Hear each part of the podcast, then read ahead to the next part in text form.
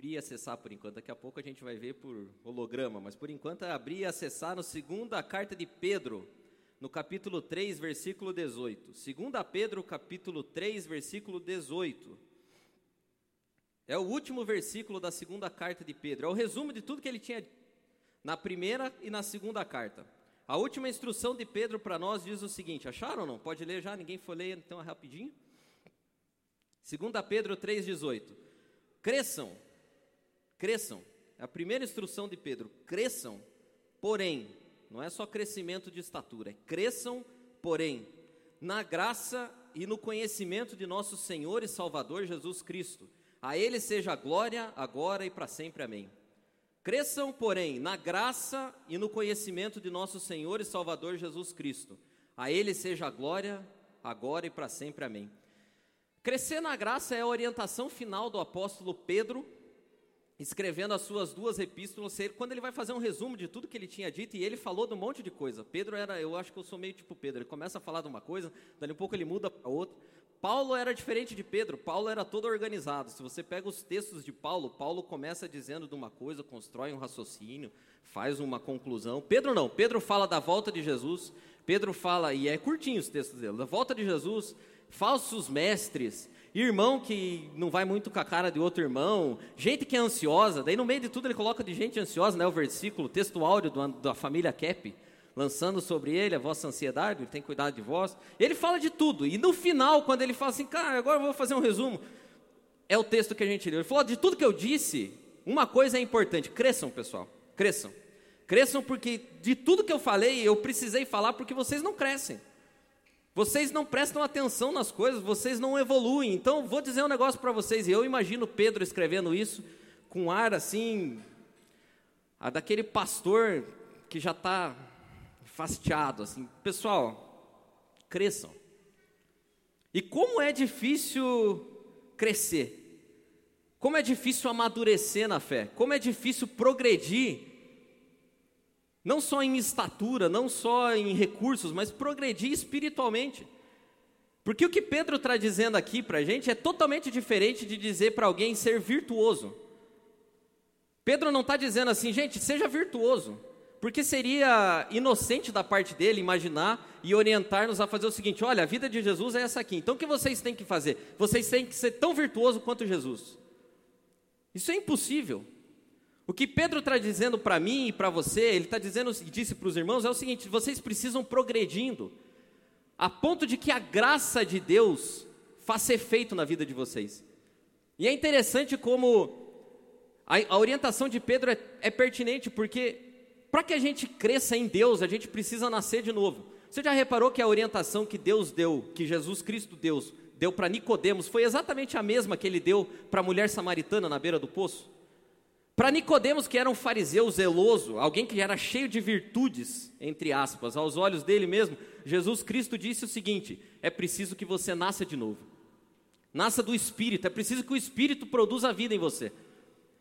Esse montuado de virtudes que você tem diante de Deus, o Pai, é um trapo de imundícia. E para a mulher samaritana, na beira do poço, que tinha cinco maridos e uma vida totalmente desregrada e totalmente confusa, ele disse a mesma coisa.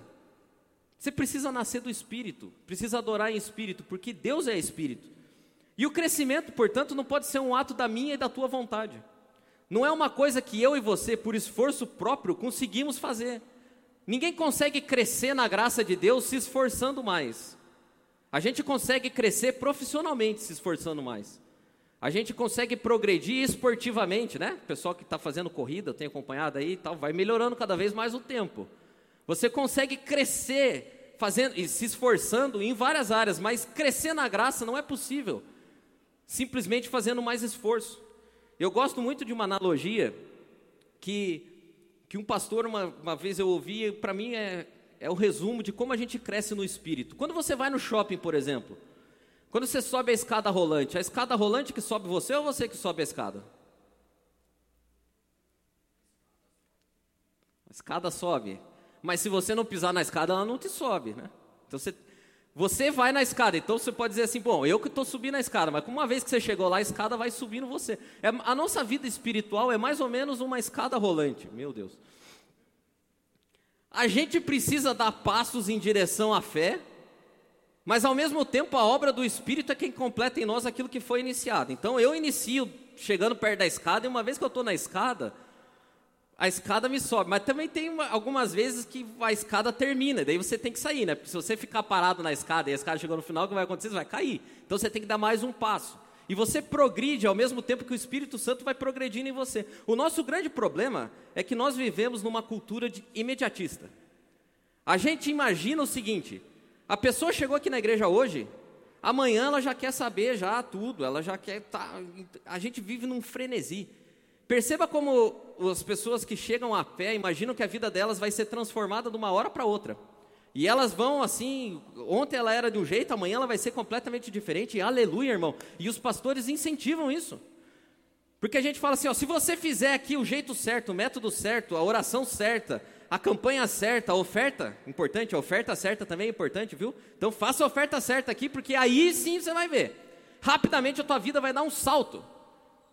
E a gente foi impregnado por essa cultura imediatista, a ponto de que a gente imagina que o crescimento espiritual se dá do mesmo jeito do crescimento físico. O cara vai para academia hoje, ele quer ficar bombadão amanhã. O projeto verão, que começou em dezembro. Eu vou para a praia no Natal, vou começar em 1 de dezembro, quero estar tá sarado lá. Aí enche de coisa e vai. Não funciona assim. Crescimento espiritual demanda muito tempo. O crescimento espiritual é gradativo. O crescimento espiritual tem outra coisa. Cada um cresce de um ritmo. Tem o irmão maduro, que amadurece rápido na fé. Agora, tem os irmãos que precisa crescer na graça. E a gente também tem que ter muita graça para ver o irmão crescendo, entendeu? Que vai crescendo, devagar. É o irmão que precisa de crescer na graça e a gente também precisa de graça, muita. O crescimento é gradativo e cada um cresce num ritmo. Quer ver outra coisa que o crescimento espiritual é? É dolorido. Crescer espiritualmente é dolorido, porque só cresce espiritualmente aquele que dá passos em direção a Deus. E dar passos em direção a Deus significa automaticamente dar passos para trás na nossa própria vontade.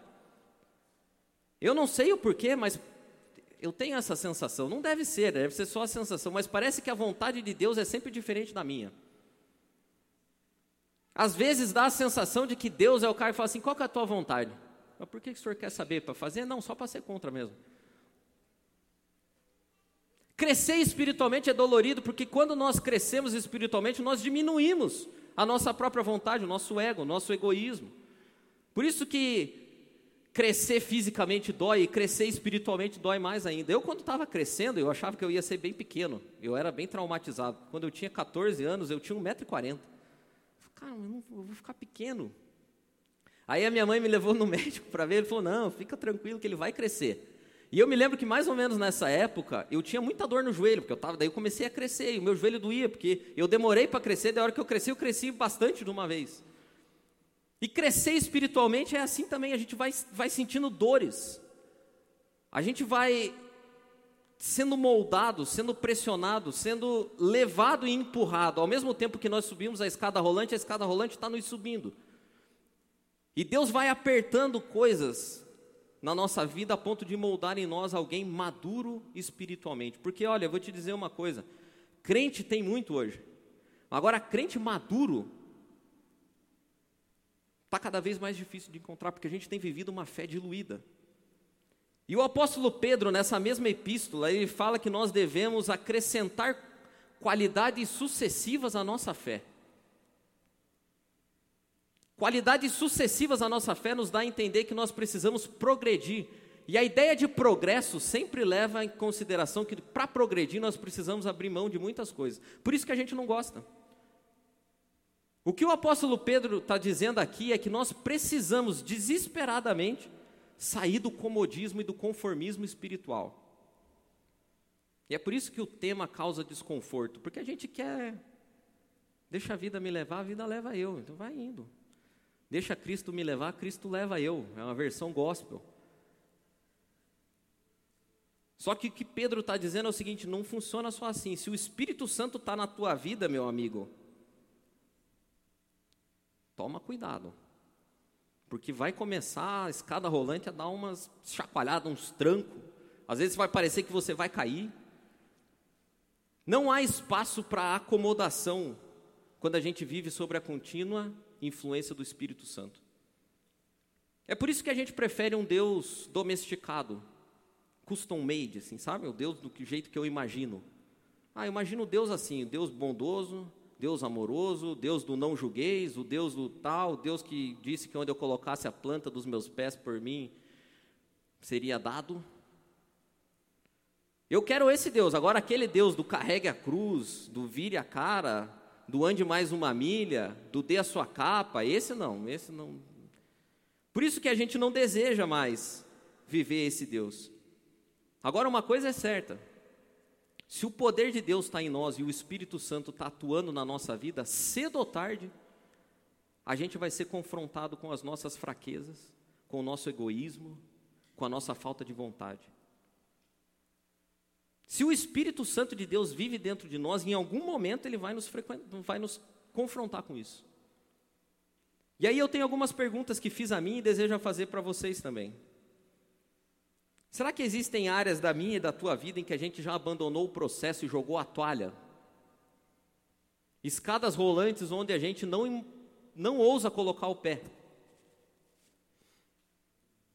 Será que a gente já aprendeu a conviver com maus hábitos e com más condutas que são recorrentes na nossa vida?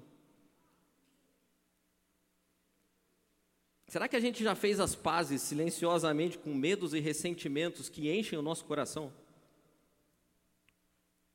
Aquela coisa que a gente vai acomodando. Ah, isso aqui eu não consigo mesmo.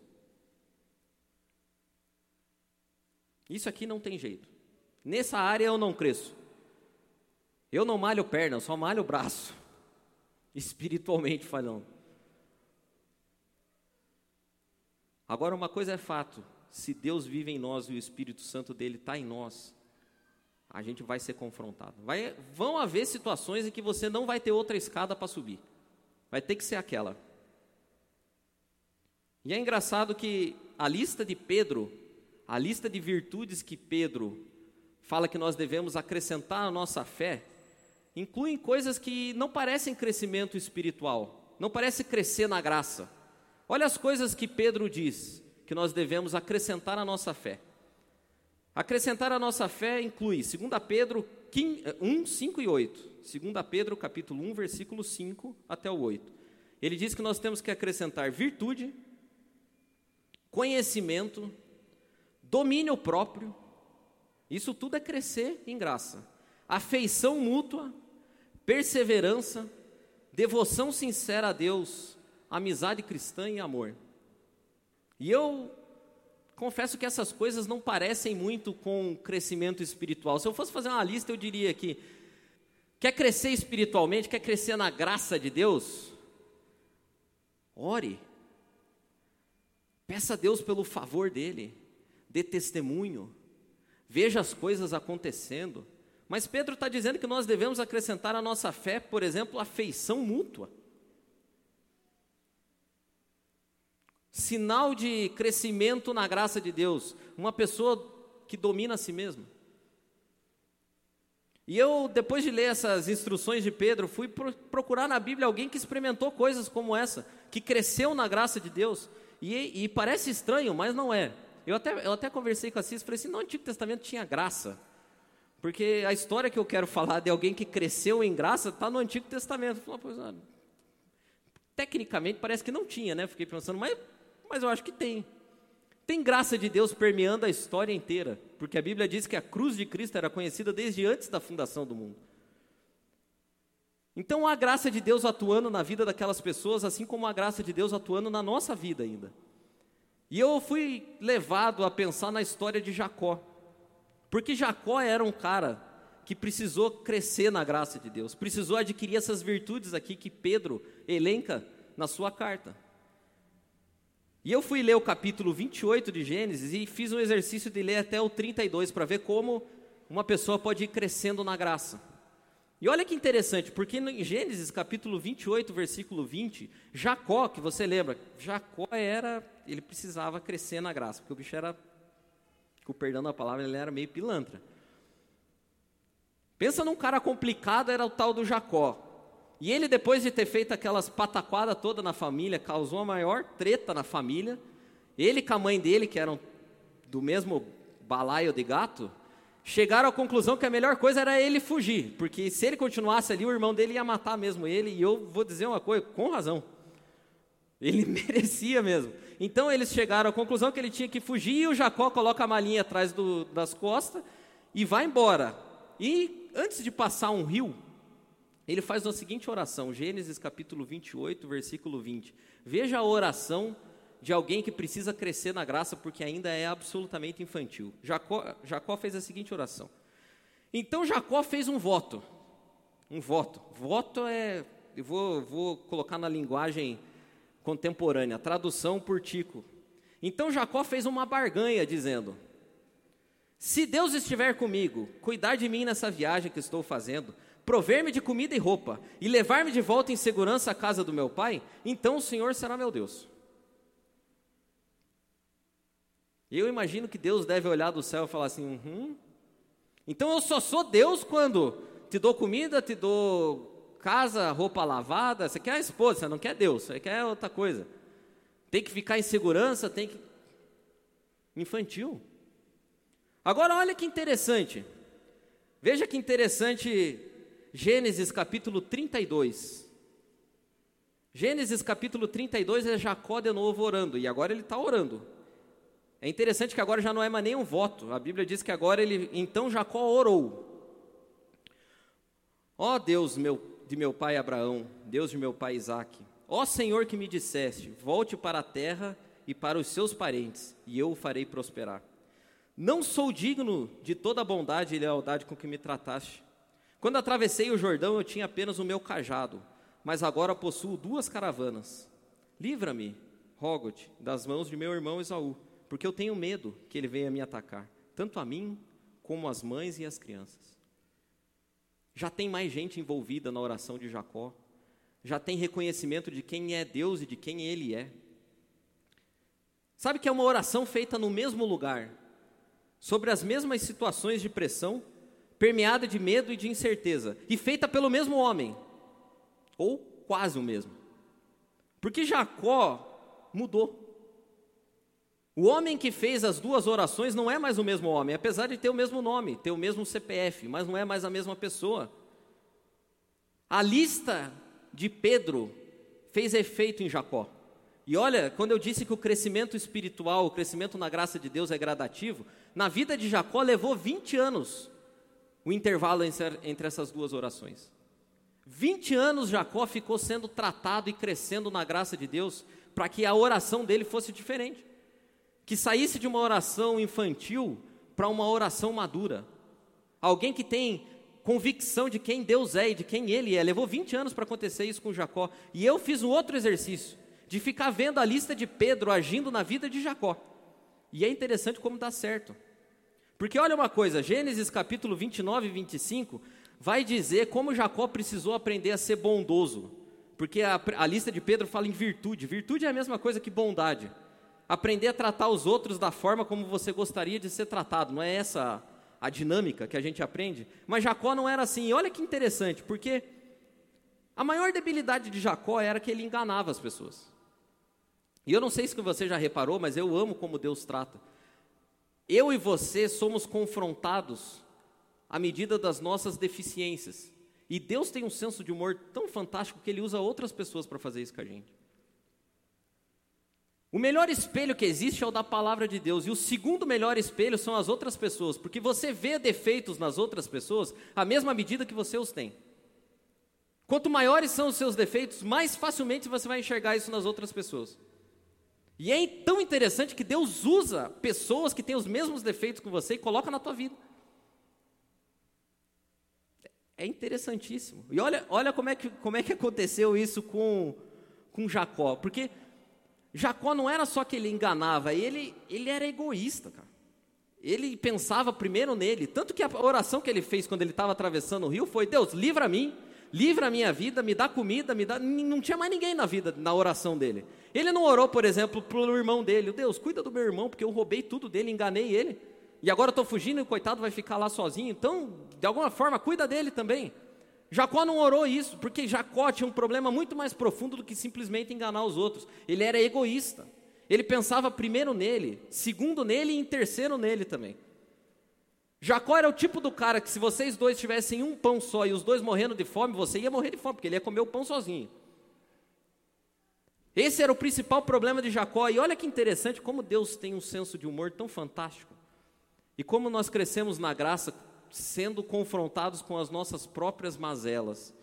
Porque Jacó chega lá na terra do tio dele, Labão, e o tio dele tinha duas filhas. Uma era linda e a outra era a filha do tio dele. E, e, se você vai ler o capítulo 28 de Gênesis, você vai perceber que quando Jacó chegou lá, ele falou: Cara, essa aqui eu vou casar com essa mulher. Foi a primeira que ele viu, ele se encantou. E o tio dele falou: Cara, você está trabalhando para mim aqui já faz um mês, não é justo você trabalhar de graça. Me diz aí o que você quer receber. Eu quero receber Raquel como esposa. Ô, Raquel, então você vai ter que trabalhar sete anos. Falou: Então não tem problema, trabalho. Trabalhou sete anos, chegou o dia do casamento. E Jacó casou. Só que quando ele acordou, porque a festa foi boa, quando Jacó acordou, Gênesis 29 e 25 vai dizer o seguinte: quando chegou amanhã, ou seja, acabou a festa, o pessoal estava animado, mas agora já tinha passado o efeito. Ele olha para o lado e quando chegou amanhã, lá estava Lia. Então Jacó disse a Labão: Veja, aqui que entra a ironia. Jacó disse a Labão: Que foi que você me fez? Eu não trabalhei por Raquel? Por que, que você me enganou? Nessa hora Deus deve ter olhado assim: É agora. Resposta de Labão. Labão respondeu, está tudo na Bíblia. Labão respondeu: Aqui não é costume entregar a filha mais nova antes da mais velha.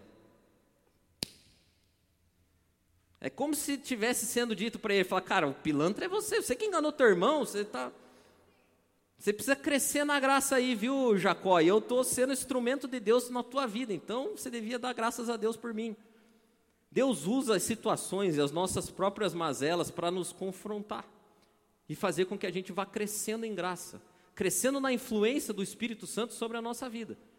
E foi assim que aconteceu com, com Jacó. Quer ver a segunda coisa na lista de Pedro que atuou na vida de Jacó? É a perseverança, porque a gente não persevera mais nas coisas. Crescer na graça é crescer em perseverança. Crescer na graça é conseguir encontrar forças para continuar lutando quando as coisas parecem que já acabaram. Porque daí o Jacó falou: puxa, ele deve ter crescido nessa área. Falou: oh, tem razão, não é certo mesmo. Mas ele ainda queria casar com a Raquel. Então, olha o que diz Gênesis 29 e 27. O Labão tinha a fórmula: Deixe passar essa semana de núpcias e lhe daremos também a mais nova, em troca de sete anos de trabalho. Crescer na graça de Deus é crescer em perseverança. Numa sociedade que a gente quer que a pessoa saia da faculdade sendo o CEO da empresa, é difícil dizer para a pessoa que ela vai ter que trabalhar mais sete anos. Por uma coisa que ela já tinha trabalhado tecnicamente. Então a gente quer resultados rápidos, a gente não quer perseverar. Eu não quero perseverar em nada, eu quero só ficar rico. De preferência sem trabalho.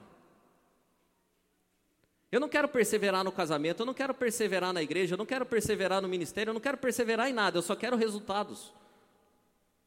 E uma pessoa que só quer resultados é uma pessoa infantil, uma pessoa que não entendeu absolutamente nada do que significa crescer na graça e no conhecimento de Deus, porque ela só quer os benefícios, ela não quer a vida com Deus, ela não quer os processos, ela não quer mudar, ela só quer o resultado, de preferência o resultado do jeito que ela quer.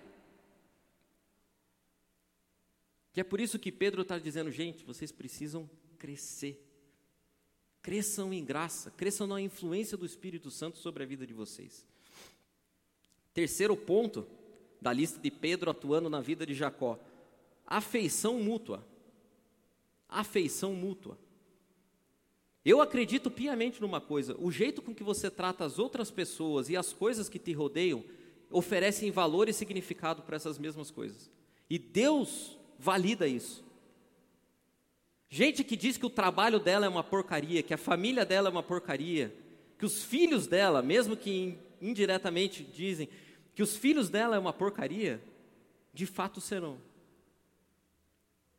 Gente que sonha absurdamente com um novo trabalho, mas que desvaloriza absolutamente o trabalho em que está, nunca chegará lá. Eu acredito piamente que Deus faz com que as coisas floresçam à medida que a gente coloca valor nelas, significado nelas, propósito nelas. É isso que Pedro está dizendo aqui. Vocês precisam crescer na graça de Deus a ponto de que essa graça resulte em afeição mútua. Que acabe esse, esses choques que existem entre vocês. Que você aprenda a pensar primeiro nos outros, em detrimento de si próprio. Que você consiga enxergar que os outros também têm valor, que também precisam ser levados em conta. Que as coisas que te rodeiam não servem apenas a você, servem a um propósito maior. Você tem que aprender a valorizar o que você tem, porque senão eu não vou te dar mais nada. Eu acredito piamente nisso, por isso que a Bíblia diz: seja fiel no pouco, porque o cara que não é fiel no pouco não vai ser fiel no muito. Você que amaldiçoou seu carro, nunca vai ter um carro melhor, desculpa dizer isso para você, e tomara que Deus não dê mesmo. Porque se der, vai estragar você. Você que não valoriza o emprego que você tem, tomara que não tenha um emprego melhor. Porque se você tiver um emprego melhor, sabe o que vai acontecer? Quando você chegar lá, você vai pisar nas pessoas que estão abaixo de você na pirâmide social. Então tomara que não tenha. Porque gente que não consegue valorizar os outros, que não tem afeição pelos outros, não pode se dar bem. Porque senão Deus está dando asa para a cobra. E graças a Deus, Deus não atua assim. Mas olha que interessante como isso aconteceu na vida de Jacó. Olha o que diz Gênesis capítulo 29 e 31. Olha a falta de afeição mútua em Jacó. Quando o Senhor, quando o Senhor Deus viu que Jacó desprezava Lia. Então presta atenção na ordem dos fatos. Quando o Senhor Deus viu que Jacó desprezava Lia, fez com que ela pudesse ter filhos, mas Raquel não podia ter filhos. Então é obra de Deus fazer com que Raquel não pudesse ter filhos. Mas veja o que diz aqui: quando o Senhor Deus viu que Jacó desprezava a Lia, faltava afeição mútua nele, ele não via as coisas, ele, ele era um interesseiro, ele não conseguia considerar, por exemplo, que mesmo ele tendo sido enganado e que Lia tinha casado com ele, ela também o amava. Ele não se importava com as necessidades dela, ele só se olhava para a outra, porque eu gosto da outra, e desprezava aquela que também era esposa dele. Desprezo gera morte, gera infertilidade.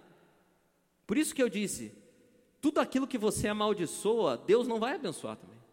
A forma como você trata as coisas influencia na realidade delas. Por isso a afeição mútua é absolutamente necessária. E a gente cresce em graça de Deus quando a afeição mútua começa a florescer na nossa vida. A gente sabe que o Espírito Santo está trabalhando e que nós estamos sofrendo essa influência a ponto de melhorar e crescer. Quarto ponto que Jacó precisou aprender, e esse é o mais difícil de todos, de todos, disparado o mais difícil: domínio próprio. Porque domínio próprio é muito mais além do que colocar limites no nosso ímpeto. A gente pensa às vezes que domínio próprio é, ah, eu consegui segurar aquilo que eu queria falar. Esse é só a ponta do iceberg do domínio próprio. Domínio próprio é você conhecer a você mesmo e perceber que existem coisas na realidade que foram afetadas pela tua atitude que você precisa mudar. Existem coisas que estão à nossa volta que foram afetadas por nós e que só podem mudar se nós mudarmos também. Domínio próprio fala muito mais em você conhecer a você mesmo, saber quem, quem você é, quais são os seus limites, as suas dificuldades, as suas é, virtudes, mas também as suas fraquezas. É cheio de domínio próprio aquele que não tem um conceito elevado acerca de si próprio. É aquele que sabe dizer constantemente: Eu não sei. Se você não diz não sei para quase nada, você, além de orgulhoso, não consegue, não tem nada de domínio próprio, porque você não consegue olhar para dentro de si. Quer ver um outro jeito de você saber se você tem domínio próprio ou não? É ver se você é um terceirizador. As coisas que acontecem ao seu redor, algumas vezes é culpa sua ou sempre é culpa dos outros? Você terceiriza toda a responsabilidade do que acontece à sua volta ou, ou algumas vezes fala assim: bom, não, fui eu mesmo? Você assume responsabilidade? Ou você terceiriza responsabilidades? Porque veja como Jacó precisou aprender a dominar a si mesmo. Gênesis capítulo 30. Então lembra que Deus fez com que Raquel não pudesse ter filhos por conta, está muito claro, Deus viu que Jacó desprezava Lia e fez com que Raquel não pudesse ter filhos. E a Raquel ficou triste, lógico, porque a Lia começou a ter um filho atrás do outro. E, e ela não podia ter, então foi, foi tirar satisfação com Jacó. Gênesis capítulo 30, versículo 1. Quando Raquel viu que não dava filhos a Jacó, teve inveja da sua irmã. Então veja, já começou a ter um monte de problema. Teve inveja da irmã. Por isso disse a Jacó: Dê-me filhos ou morrerei. Como quem diz assim, cara, dá um jeito de me dar um filho. O Jacó ficou irritado. Jacó ficou irritado e disse, porque na concepção dele, é assim, cara, tua irmã está cheia de filho, e sou eu, né? Você não tem filho e continua sendo eu, então, logo, o que, que você está vindo falar comigo? Jacó ficou irritado e disse: Por acaso estou no lugar de Deus, que a impediu de ter filhos? Eu queria que Deus pudesse participar da história, porque eu tenho certeza que nessa hora Deus se inclinaria e falaria assim: é, fui eu que impedi, mas por tua causa. Você não sabe se controlar, você não se conhece? Agora vai jogar a culpa em mim? Cresce em graça quem cresce em domínio próprio, em conhecimento de si mesmo. E Jacó precisava desesperadamente disso precisava aprender a crescer na graça de Deus, acrescentando virtudes à sua fé, sucessivamente. E uma delas era o domínio próprio. A quinta, estou quase acabando. Devoção sincera a Deus. Cresce na graça de Deus aquele que tem a capacidade de fazer orações para além de si mesmo. Aquele que tem uma imagem correta de Deus. Aquele que não acha que Deus é um resolvedor mor de problemas, Aquele que ama a Deus de fato por quem ele é. E Jacó aprendeu isso, porque é o texto que nós lemos, Gênesis capítulo 32, versículo 10 diz: Não sou digno de toda a bondade e lealdade com que trataste o teu servo. Quando atravessei o Jordão, eu tinha apenas meu cajado, mas agora possuo duas caravanas. Isso é a oração de alguém maduro. A devoção sincera a Deus vem quando eu e você vemos que tudo que a gente tem e quando eu digo tudo que a gente tem, pode ser que a gente tenha pouca coisa, mas até o pouco que temos veio da mão de Deus. E a gente sabe que nós mesmos não temos valores intrínsecos em nós. A única coisa que nos valida, que faz com que a gente seja algo, é a presença do Espírito Santo. Então, enquanto você não, não tiver uma visão correta a respeito de Deus, de quem Ele é, Pode ser que a gente continue fazendo orações do tipo: Deus, se o Senhor fizer isso, então o Senhor será meu Deus. Se o Senhor me der, então o Senhor será meu Deus. Eu vou te prestar culto desde que o Senhor me faça isso. Eu imagino que Deus, ouvindo orações desse jeito, falar: vamos ter que colocar mais escada rolante. Quem sabe agora uma ponte rolante. Que não. Pô, eu sou Deus, então se eu, se eu te der as coisas. Você só me dá culto se, se tudo for bem. Poxa, isso não é devoção, isso aí é comércio. Onde é que paga esse boleto teu aí? Aceita no banco ou como é que é? É Pix?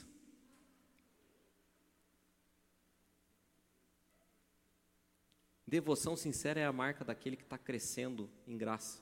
E por último, Jacó precisou desenvolver a amizade cristã também. Você já imaginou se Jacó tivesse voltado um, um, ano só depois? Tivesse voltado lá da casa de Labão só um ano depois. Pode ser que o Esaú já estivesse esperando ele no rio, nem ia dar tempo nem dele orar. Mas a Bíblia diz que não foi assim, porque o mesmo Espírito Santo que eu acredito que trabalhou na vida de Jacó também trabalhou na vida do irmão dele. E uma amizade sincera só é possível e só é eficiente por pessoas que crescem em graça, porque senão elas competem. Elas não, não conseguem amar, só conseguem competir. Olha o que diz Gênesis capítulo 34, 33, versículo 4.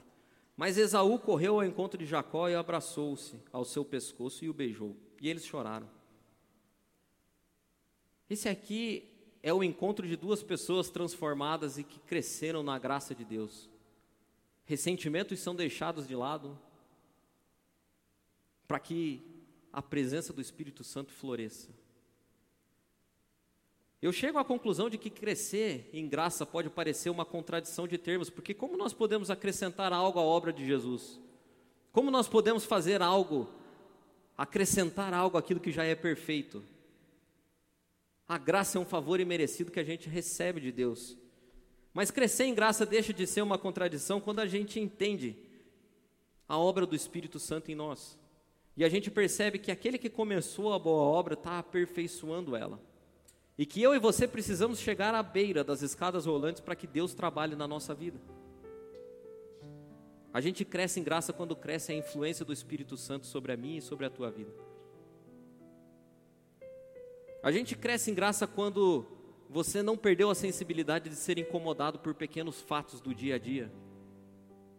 Quando pessoas difíceis atravessam o teu caminho e você suspira fundo e fala assim: Deus, sou eu mesmo. Sou eu mesmo sendo confrontado por pelo Senhor através da vida do meu irmão. Sou eu mesmo que não consigo me dominar. Sou eu mesmo que tenho pouca afeição pelos outros. Eu que preciso crescer em virtude. Quando o Espírito Santo fala na tua vida e você fala, significa que você deu o passo na escada. E depois que a gente dá o passo na escada, a obra do Espírito Santo vai atuando. E pouco a pouco Deus muda não só as nossas atitudes, mas muda o nosso coração. Porque quando a gente cresce em graça, não significa que a gente peque menos. Significa que a gente tem cada vez mais repulsa pelo pecado. Significa que a gente ainda vai ter tropeços, mas que no geral vão acontecer progressos. Significa que a gente vai buscar cada vez mais gratificação própria e vai ser cada vez menos egoísta.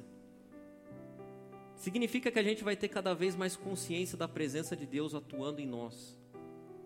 Não vai haver um dia sequer que a gente passe sem que perceba o Espírito Santo nos falando coisas.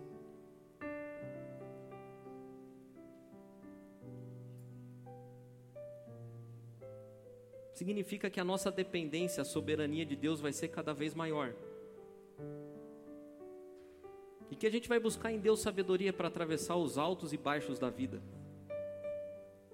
Que quando tudo estiver lá em cima, a gente não vai esquecer de Deus. Mas também que quando tudo estiver lá embaixo, a gente não vai imaginar que Deus nos abandonou. Porque Romanos 8, 28 diz que todas as coisas cooperam para o bem daqueles que amam a Deus. Não significa que de cada mal Deus trará um bem, não é isso. Isso é uma fé infantil mas significa que juntas todas as coisas cooperam para o nosso bem. Porque até os percalços da vida e os labão que aparecem de vez em quando são instrumento para que a gente cresça na graça de Deus. Seja confrontado com as nossas próprias mazelas. A convocação de Pedro ainda está de pé. E as palavras dele, mesmo dois mil anos depois, ainda ecoam. Cresçam, irmãos. Cresçam. Cresçam em graça e em conhecimento de Deus. E a minha oração é que hoje seja encontrada coragem em nós, porque é preciso ter coragem para crescer em graça. É preciso ter coragem para dar passos em direção a essas escadas rolantes que nos conduzem a alguém mais maduro na fé. A parte mais difícil é feita pelo Espírito Santo. Nós precisamos dar passos em direção a essas escadas. Então a minha oração hoje é que haja coragem em nós. Que Deus, através da obra do Espírito Santo dele, quebre todo o comodismo, conformismo. Que aquelas coisas que antes nos incomodavam e hoje não nos incomodam mais, mas que a gente sabe que são a vontade de Deus atuando em nós, que a gente volte lá, aqueles quartos e desentule coisas coragem para que a escada nos suba e para que a gente cresça na graça de Deus. Amém?